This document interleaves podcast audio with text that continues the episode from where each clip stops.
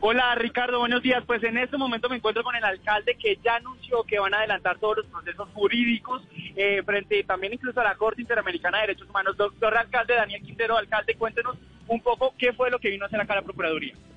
Bueno, primero que todo, vinimos a notificarnos porque no nos habían notificado a presentar nuestro abogado. Eh, un abogado que además ya tiene experiencia porque él enfrentó también el caso eh, Petro cuando el procurador de forma irregular lo sacó y luego la Convención Interamericana, la Corte Interamericana terminó dándole la razón.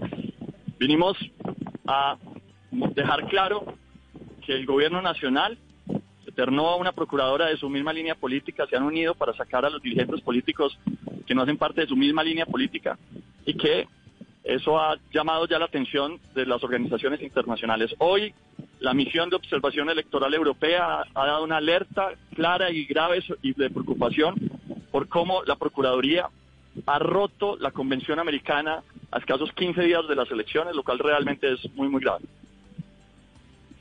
Ricardo, pues eh, le cuento que el alcalde, muchísimas gracias. Eh, también incluso el abogado es Héctor Carvajal, quien estuvo apoyando eh, la suspensión también de Gustavo Petro. Aquí sobre la Procuraduría hizo presencia varios militantes, señor. Una, una pregunta.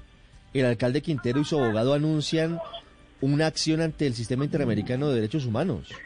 Sí, señor, acaban de anunciar que van a presentar también esta acción frente a la Corte Interamericana de Derechos Humanos. Tienen un grupo internacional que está encaminado hacia ese proceso. El alcalde nos confirmó que próximamente va a viajar a Washington a interponer esta, precisamente a hablar con la Corte para defender su postura frente a lo ocurrido con la procuradora Margarita Cabello. Por lo pronto se va a quedar acá en Colombia. Él dice que va a marchar, que va a salir a las calles en Medellín, en todo Colombia, porque lo que está haciendo la procuradora Margarita Cabello, en palabras del mismo alcalde, es un golpe de Estado, Ricardo.